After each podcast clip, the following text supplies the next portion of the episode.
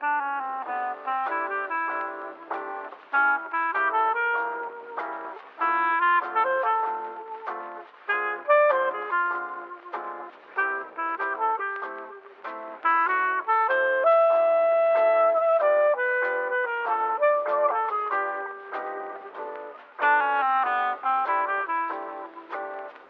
estamos então aqui juntos para falar uh, de um assunto sério uh, e no nosso podcast, no segmento uh, Cultura Pop.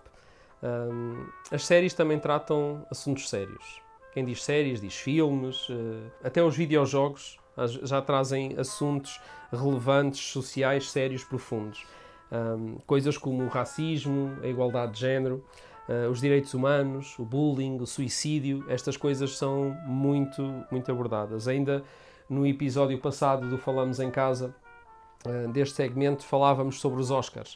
Uh, e é tão interessante perceber que até mesmo as nomeações para, para os filmes são feitas de acordo com, com estas questões, se, se os filmes são inclusivos nestas questões, não é? Às vezes não é o filme que deu mais trabalho a fazer, é o filme que também se preocupa com, com este tipo de coisas. E hoje, para o tema específico que nós vamos falar, já vou dizer qual é, nós podíamos facilmente pegar num filme que contasse uma história da vida real, ou daqueles que logo começam logo com a cara preta e que dizem inspirado numa história verídica. Um, mas o que é certo é que este, estes temas já podem ser encontrados em todo o tipo de, de produção uh, que, que por aí se faz. E vamos aproveitar uma série uh, de super-heróis. Vá-se lá saber porque é que nós vamos escolher uma série destas. Não, é? não sei. Eu nem gosto disso nem nada. Não sei se vocês gostam também. Mas uh, vamos pegar uma série para falar sobre luto. Sobre luto. Uh, estou a pensar que questões, até as próprias questões da, da teologia e das verdades bíblicas estão, estão tão presentes neste tipo de produção. Uh, claro que, assim, se formos falar assim no exponente máximo, nós temos os muito bons exemplos de, dos escritos de, de, Tolkien e do Lewis adaptados ao cinema, uh, como O Senhor dos Anéis e, o, e as Crónicas de Nárnia. Eu, eu, eu, estou na expectativa que também adaptem a trilogia do espaço do C.S. Lewis, que foi o, a última trilogia que eu li assim do, de fantástico, desse universo fantástico. Eu gostava muito que fosse também adaptada.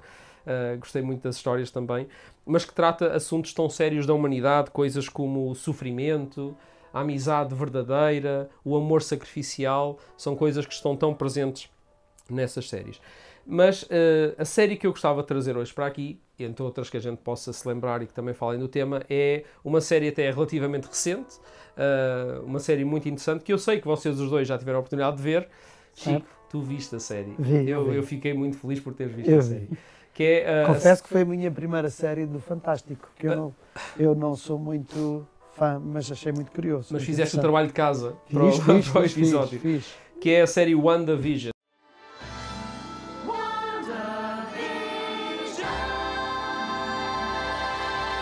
Numa série da Marvel, uh, que, que essencialmente tem ali dois dos personagens principais do universo uh, da Marvel, da série dos Avengers, dos Vingadores. Uh, uma série muito, muito, muito interessante. Ramon, assim, sem, sem muitos spoilers, mas a gente tem que avisar sempre, vamos ter que fazer alguns. Um, queres assim pôr assim, uh, queres-nos assim pôr ao corrente do que é que trata a série?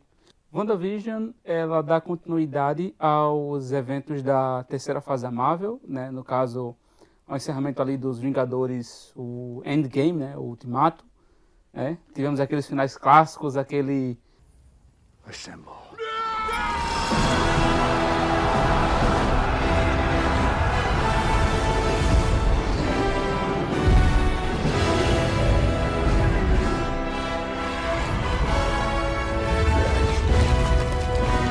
aquele momento de apoteose ali que, que cativou milhões de pessoas no cinema e que levou todo mundo ali. Só que aí, no fim das contas, a gente começa a lidar com as consequências dos eventos que aconteceram é, entre o terceiro e o quarto, o quarto filme ali dos, dos Avengers.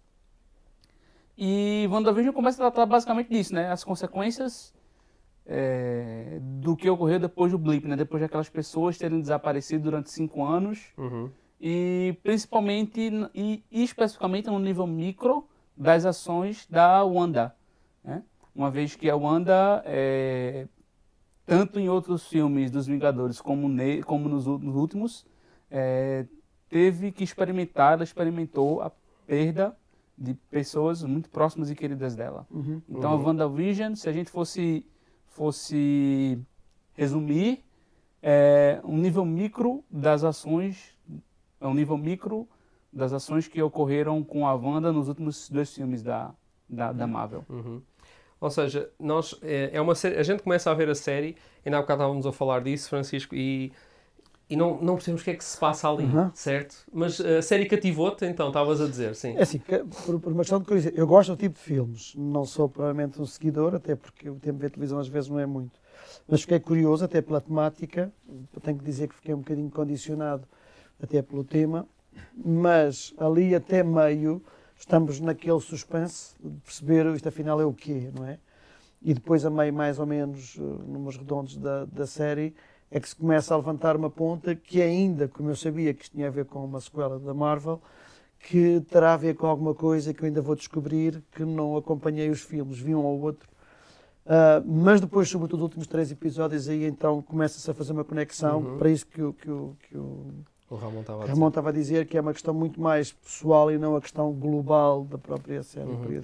Sim, não, não, é, não é incomum nos filmes a gente ver retratado a dor e realmente os, os, os atores e as atrizes que fazem esses papéis Uhum. têm assim uma forma muito particular de puxar pelas nossas emoções e nós quase que choramos eh, a perda que está a ser retratada nos filmes, não é? Mas assim de uma forma muito dramática, a Wanda perde o amor da sua vida na- eh, nos filmes anteriores e nesta série ela tem que lidar com isso. Mas ela arranjou assim uma forma, porque ela tem assim um- poderes muito especiais, arranjou-se uma forma muito particular de lidar com aquela situação. Mas o que é certo é que no meio de tudo aquilo, ah, há- a série acaba por retratar um processo de luto não é? num, num- num personagem de uma forma criativa, mas que eh, é tão fácil nós até conseguimos identificar os diferentes estágios da, da dor dela eh, na série, mas eh, fazer um paralelo com a vida de alguém, não é? Eu, não- eu pergunto assim, vocês já já perderam alguém ou, ou já tiveram que passar por um processo vocês mesmos de luto ou, ou alguém muito próximo de vocês?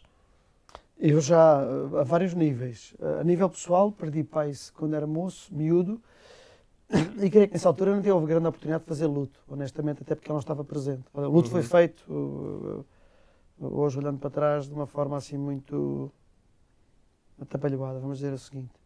A mais recente foi a minha irmã, a, a mais velha das minhas irmãs, que eu sou o único rapaz, uh, Uhum. num momento muito também eh, específico da minha vida, foi quando assumi também a presidência do Desafio Jovem, portanto é literalmente a minha irmã foi, foi fizemos o, a cremação dela numa segunda-feira, na terça-feira eh, estava a ser as eleições do Desafio Jovem, portanto há aqui um conjunto, até num contexto muito próprio também do Desafio Jovem, como alguns de vocês sabem, e de facto a questão, estava a ouvir em relação à Wanda e não só aos próprios o processo de luto, aqui o elemento central de tudo isto é de facto a dor, não é? A Uhum. dor que é, que é trazida de repente e que precisa de encontrar uma explicação e um sentido, não é? E o processo de luto tem muito a ver com isso, tem a ver com quando é que eu consigo trazer sentido à dor e a partir daí as coisas tornam-se mais fáceis. Para responder para já concretamente à tua pergunta. É.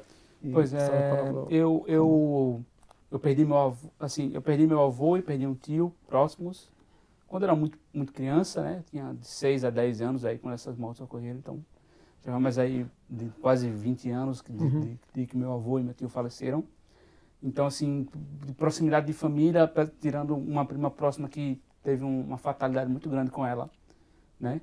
É, mas, assim, eu não, nu- nunca experimentei um processo de luto, de fato, assim, ao menos que eu possa dizer assim, eu passei por isso, eu tive que, tive, tive que me lutar, mas eu já acompanhei alguns processos de perto, inclusive teve um que foi, eu acho que eu eu estava a comentar com o Tiago agora antes, foi a pergunta mais difícil que eu tive que responder na minha vida. Hum. Porque eu tenho um, eu cresci é, num- numa espécie de bairro social, Uhum. né? E as pessoas acabam, quando as pessoas são pobres, às vezes acabam por ser muito unidas. Eu tenho, um, um- tenho uma família que é praticamente minha família também, porque é, o marido e a esposa minha, cuidavam da minha irmã como se fosse filha própria, né? Então, esse, esse casal também tinha alguns filhos e um deles é, sim, teve muitas escolhas erradas na vida, acabou por ser preso, acabou por tomar péssimas decisões. Uhum. E ele tinha duas, duas meninas. Uhum. Ele tinha duas crianças, meninas pequenas. E, infelizmente, por conta das suas escolhas, ele acabou por ser assassinado. Não é? Uhum. é e acabou por ser assassinado quase praticamente na porta da minha casa. Uhum. Então, foi um processo muito difícil. e, assim, o mais difícil de tudo foi um dia e vamos só voltar um pouco. Apesar dele ter tido essas escolhas ruins, ele era um excelente pai. Ele era um excelente pai para essas crianças.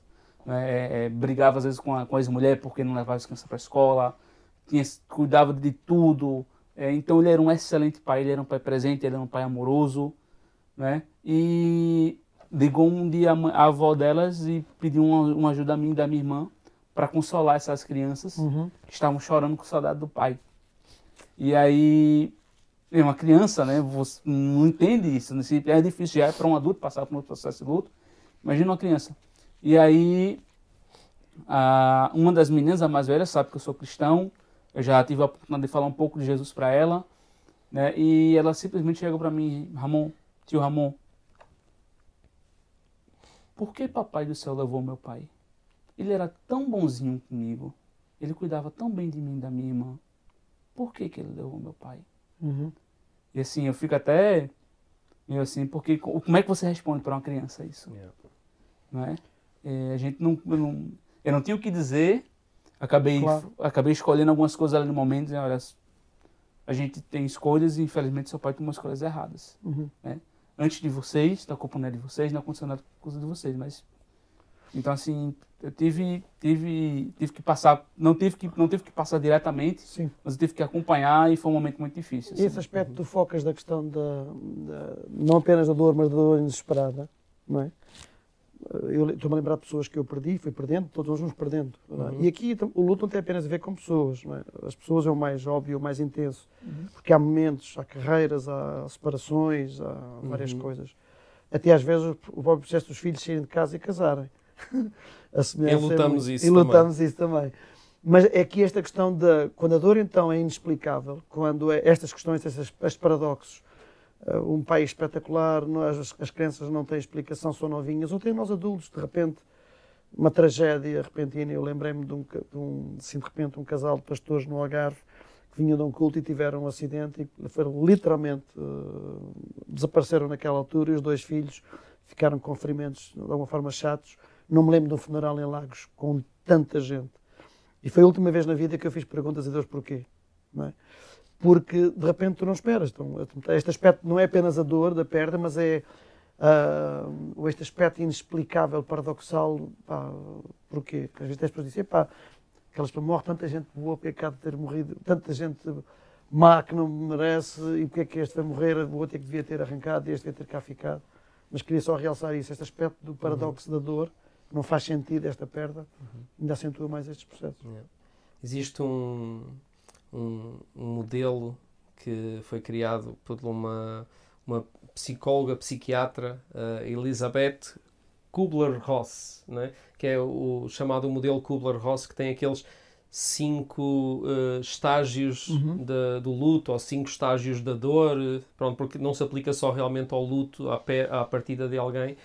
Um, e depois do choque inicial, e que é importante também perceber como é que as pessoas lidam com o luto logo ali no primeiro choque inicial, não é? Porque há pessoas que, por exemplo, que.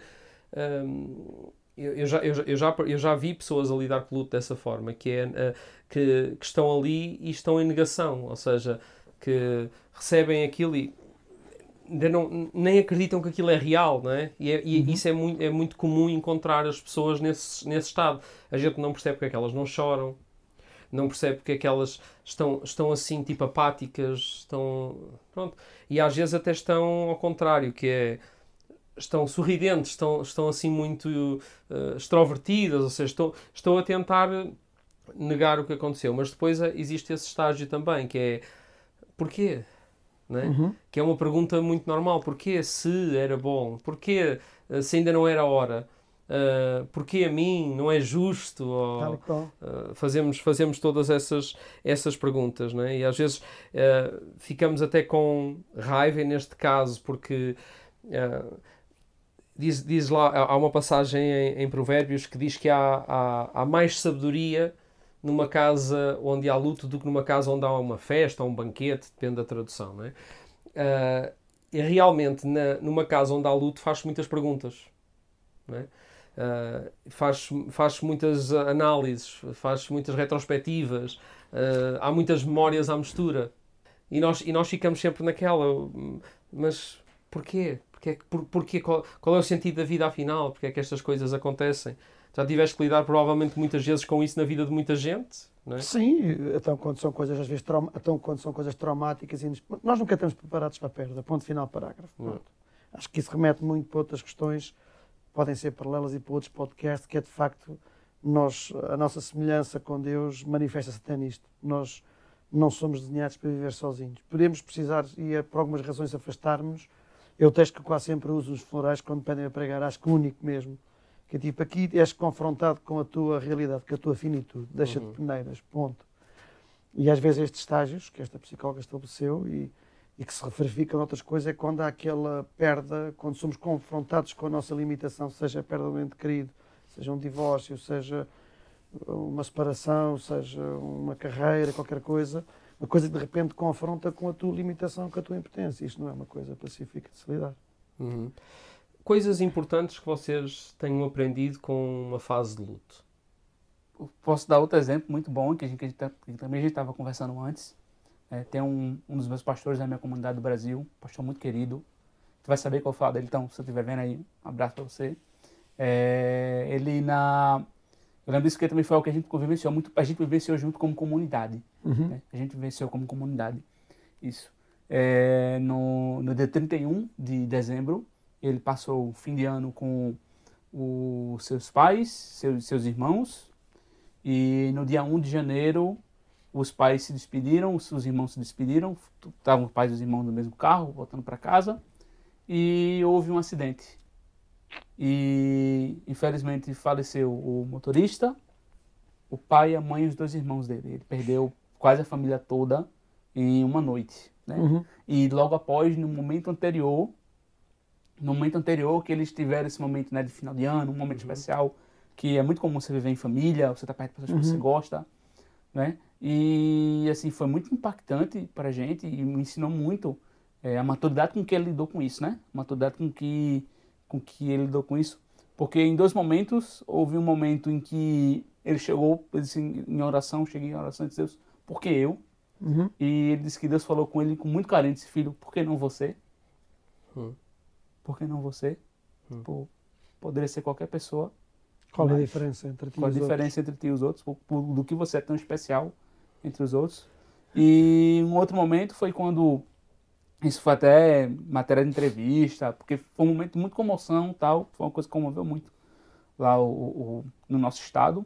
E ele teve a oportunidade da entrevista e ele olhou assim e disse, olha, é, tô triste, é um momento muito triste, a gente tá chorando aqui, o choro é de saudade, mas assim, é, Deus me deu um presente. Deus me deu dois presentes, na verdade. O primeiro presente foi no último dia que, nos, que minha família esteve viva, eu pude passar com eles. Uhum. No último dia que minha família teve, esteve viva, é, a gente teve a oportunidade de chorar junto, a gente teve a oportunidade de pedir perdão, de dizer que amava, de pedir desculpa por coisas que a gente, que a gente cometeu no passado. Meu, a gente voltou tão em paz que eu fiquei com a camisa do meu pai, meu pai voltou com a camisa minha para casa não é? Então Deus me deu um presente antes da minha família partir. Uhum. E a outra situação foi dizer, olha, eu perdi uma, a minha família, né, de carne, mas eu, eu, eu hoje eu entendi de, de, verdade que eu ganhei outra, porque o apoio da igreja, o apoio uhum. da comunidade foi tão grande, foi tão comovente, não é? De tanto de oração, como às vezes até um, algum presente, algum mimo que a gente mandava, uma palavra, um conforto, um consolo. Uhum. Ele, ele disse, olha, eu perdi minha família, mas Deus me deu outra. Né? E para mim foi um exemplo muito grande de, de lidar com maturidade nesse período, né? De, de se lutar, uhum. porque é um processo que todo mundo vai passar. Até a própria Bíblia fala que é tempo de, de sorrir, tempo de chorar, não é? como citou em Provérbios, mas é muito importante também a gente ter maturidade para que, para que, para que o luto não seja algo que deixe de ser saudável, que passe de ser algo saudável, um processo saudável, precisa ser vivido para o que é danoso para a gente. É, é porque assim, o, o, que eu aprendi, sobretudo tenho aprendido ao longo dos anos, eu há pouco não mencionei, eu tenho, tenho tido momentos trágicos de perdas, quer físicas, pessoas que desaparecem no exercício do Ministério no Desafio Jovem, e outras situações em que as pessoas estão vivas, mas fruto de alguns comportamentos houve uma ruptura que nós percebemos o impacto da destruição neles, nos filhos, na mulher, nas pessoas que acompanhavam, enfim. Em todo este processo, das duas grandes lições que eu aprendo sempre, ou que sou recordado, sempre que estou num momento destes, é, é confrontado com, uh, com a nossa realidade, com a nossa finitude. Não, é? não há hipótese. E esta presunção que nós temos de que afinal se calhar controlamos e dominamos o tempo e o que for. Eu costumo dizer que o maior exercício de fé que nós assim mesmo presunçosos que nós fazemos todos os dias, pelo menos aqueles que precisam. Eh, e aliás, agora com os telefones, smartphones, a malta já faz isso para, para o resto da vida quase. Eu tenho programado todos os dias o meu despertador de segunda a sexta às 5 e meia da manhã, nem preciso programar todas as noites, com esta presunção que amanhã de manhã vou acordar às 5 e meia. Eu tenho planos para este fim de semana, tenho compromissos, vou estar com gente, repartir, repartir a vida. Acho eu, crendo o Senhor, como diziam os antigos. Não é? Uhum. Uh, uh, e esta, esta é uma questão importante. E depois isto remete-me para a outra, que é, uh, que infelizmente só nestes momentos é que nós nos lembramos, que é a importância de criarmos memórias. Hum. Né? Porque isso é que vai ser mais importante. Criamos marcos, memórias. Até porque quando as pessoas partem, eh, elas é continuam a fazer parte da nossa Exatamente. vida. Aliás, eu acho a nossa, eu, eu, continuo a acreditar, e isto é cada vez mais presente nos últimos 10 anos, nós somos geradores da eternidade. Não é? E o legado que eu deixo não são as casas ou os meus, os meus uh, feitos, os accomplishments. São, de facto, o significado que eu gerei na vida dos Exatamente. outros. Não é? E a série e... fala até uma coisa muito, muito fixe, desculpa te cortar, Chico, mas ela fala uma coisa muito incrível, assim, que é, chega a ser poético e depois eu conversando com alguns amigos chega a ser verdade, né? O Visão chega para um ano e fala, o que é o luto se não o amor que perdura? Exatamente. É o amor que ficou. Ainda bem que lembraste essa frase, porque essa frase ficou um pau. E é uma, é uma expressão interessante, não é? O luto é mesmo o amor que perdura, ou seja, não dá para ficar indiferente. Uhum. Não, dá para ficar indiferente. E, no entanto, é, é esse que é o contraste curioso, porque de facto são duas personagens fictícias, fantástico, não é baseado numa história real, mas que está lá tudo. Mas estas são as duas grandes coisas que normalmente eu me lembro. É, uhum. é confortado com a minha finitude e a presunção que temos de controlarmos uhum. e a importância de por isso criar memórias, uhum. marcos.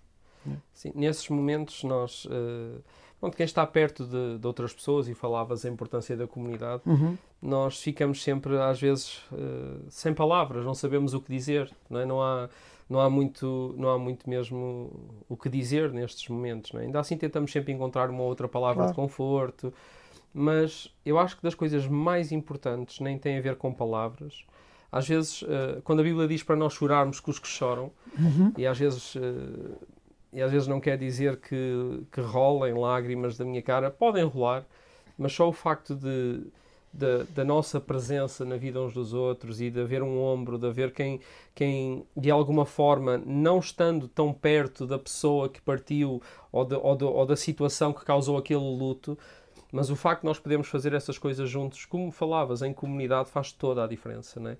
Na série, a, a, a Wanda acaba por se isolar e criar um mundo fictício é? para ela, Sim. para ela viver aquele luto sozinha.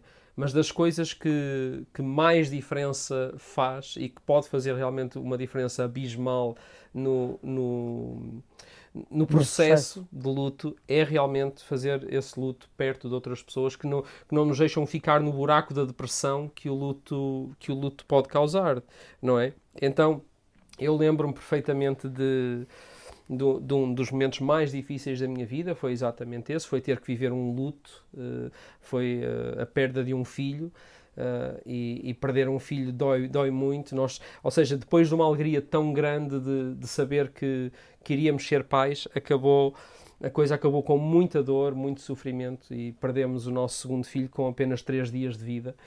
E uh, eu lembro-me, tu também certamente te lembrarás, Chico, estiveste lá.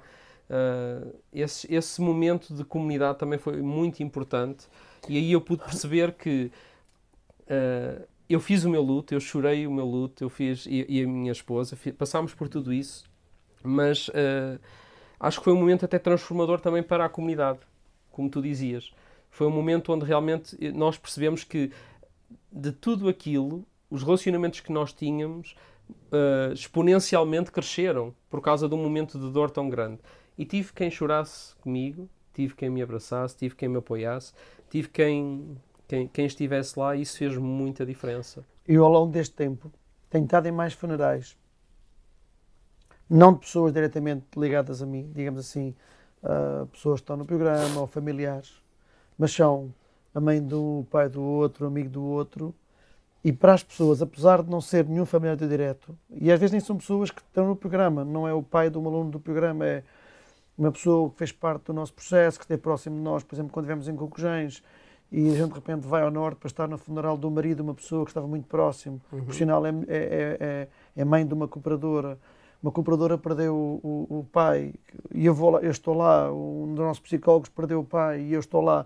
Esta questão de estares em momentos, mesmo quando não é o teu, teu, o teu parente direto, uhum. não reforça isto mesmo. Dizer, ai, muito obrigado por ter vindo, que isto é aquela noção pronto, há pessoas que se preocupam comigo, eu sou importante, uhum. tenho valor, eh, Sim. não estou nisto sozinho. É. Sim, dividir estas cargas será fundamental e eu acho que a Igreja tem um papel uh, importantíssimo na, neste, nestes momentos de dor e sofrimento de, de revelar uh, que, que, está lá, não é? O próprio Jesus, uh, diante de momentos de, de dor e sofrimento de outros, ele não se punha à parte do sofrimento é? como se fosse o Deus que não sofre. Ele é o Deus que sofre connosco e que sofre por nós.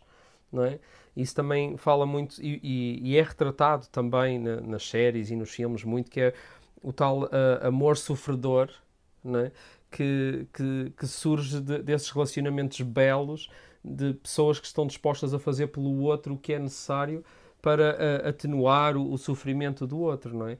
Diante do, do, de coisas tão, tão fortes como a partida de, de alguém querido, uh, nós ficamos realmente sem saber o que fazer. Mas eu acho que, uh, da mesma maneira que Jesus chorou, é? uh, quando um amigo querido partiu, Lázaro, falávamos disso também uhum. antes. Uh, ou seja, não se pôs à parte do sofrimento, nós também não nos vamos pôr à parte do sofrimento do outro. E a Igreja não, não, não se porá só à parte do, do sofrimento uh, daqueles que são dela, mas deve-se pôr, mas deve -se pôr por dentro do sofrimento daqueles que, uh, que estão perto dela de, de, outras formas. Não é aqueles que congregam connosco ao domingo, mas é o sofrimento da cidade, o luto, dos amigos, do, dos nossos amigos, dos, amigos, dos irmãos, dos amigos dos irmãos, da família dos irmãos. Uh, nós temos um papel fundamental de ser como Jesus também uh, também nesse, nesse campo. Chorar com os que choram. É, te, te colocando, colocando um pouquinho mais na, na falando um pouco mais né, sobre a, a, passagem de Lázaro, uma coisa que eu acho muito, muito bonita, não é? Uma coisa que me, me faz olhar para Jesus e ver e me apaixonar mais pela pessoa dele, pelo caráter dele, é que a gente, Jesus ele vai lá pro funeral do, de Lázaro, não é? E ele sabe o que é que vai acontecer, né? Ele sabe que todo aquele, tudo, todo aquele sofrimento ele vai cair por terra, porque ele vai ressuscitar Lázaro. Ele sabe que ele vai chegar ali e vai ressuscitar Lázaro. Mas ele não, vai, ele não chega para ninguém, olha, traz aí a, a guitarra, citara, toca um Elevation Worship, que eu vou ser glorificado agora. Uhum. Não é? Ele para, ele ouve Marta, ele ouve Maria, ele ouve o sofrimento delas. Uhum. Mestre, se você tivesse aqui, meu irmão não teria morrido. Isso ia cair por terra, essa, essa dor ia cair por terra. Mas ele mesmo assim ele parou para ouvir, não é? E muitas vezes a gente quer ajudar e às vezes a gente acaba não ajudando quando vem com essa coisa de não, mas ele já está num lugar melhor.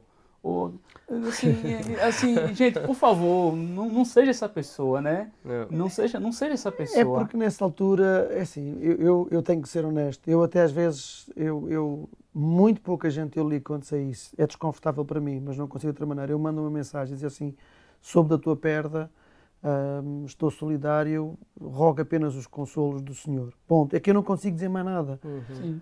Esta capacidade de, de calçar os sapatos do outro, que Jesus até nisso identificou connosco, não é? com uhum. a nossa dor, o nosso sofrimento, até como ouvimos este fim de semana, não é? no refletir. Hum, vir alguém com. Nessa altura, as frases feitas, as banalidades, isso é tão ridículo porque nada. Isso não recompensa, isso não substitui, não. Não, Uhum. não restitui, quero dizer, aquilo que é a minha dor. Já está perdido, está perdido. Portanto, às vezes é só estar em silêncio. Estava a pensar aqui numa questão interessante em relação a isto. Parece que fazemos aqui um- uma diversão. Eu sei que o bode expiatório é uma, é uma palavra forte para colocar aqui. Mas, de facto, vocês penso que a maior parte de nós conhecerá o conceito do bode expiatório, mesmo em termos teológicos, que tinha mais a ver com a expiação da culpa. Mas é, nós, às vezes, é quase como assumir um papel de bode expiatório, não no sentido de tu levares uma culpa que tu nem é tua, é só para cobrir, just in case, aqueles que nós nos possamos esquecer, mas é como espiar uma dor, como trazer aqui um alívio, um quando eu estou ao lado, pá, só o facto de estar ao lado da pessoa, como ele dizia, ao lado dos momentos de perda, dos diferentes. Eu lembro de um casal que nós acompanhámos logo ainda no Cabo Ruivo, no centro de acolhimento, que perdeu uma menina. Uhum. Fomos a Benfica, o Luís Nascimento, uma coisa violentíssima. E até era um casal que muito pouco contacto tinha connosco na igreja, aliás, começaram a vir, fruto do conhecimento, tinha o centro de acolhimento, ele tinha estado no programa, depois abandonou, porque de repente, num momento de dor, nós precisamos de encontrar colo, comunidade, é? onde estejamos amparados. E, e eu lembro-me, e nunca mais estiveram connosco. Essa aqui é uma coisa curiosa, não é? Mas a verdade é que aquele momento de dor acabou por não ser vivido, pronto, sozinho pelas pessoas, e isso. Outra vez, isso remete-nos para a nossa matriz criativa, que é o a necessidade de pertença e a necessidade de estarmos conectados, nem que seja só para aquele momento. E há pessoas que eu nunca mais, se calhar, tive contacto após um funeral ou teve um momento de perda, se calhar já aconteceu com alguns de nós. É triste, é verdade, mas às vezes se for só por esse momento, foi o que foi. Hum. Mas eu percebo o que tu dizes e concordo.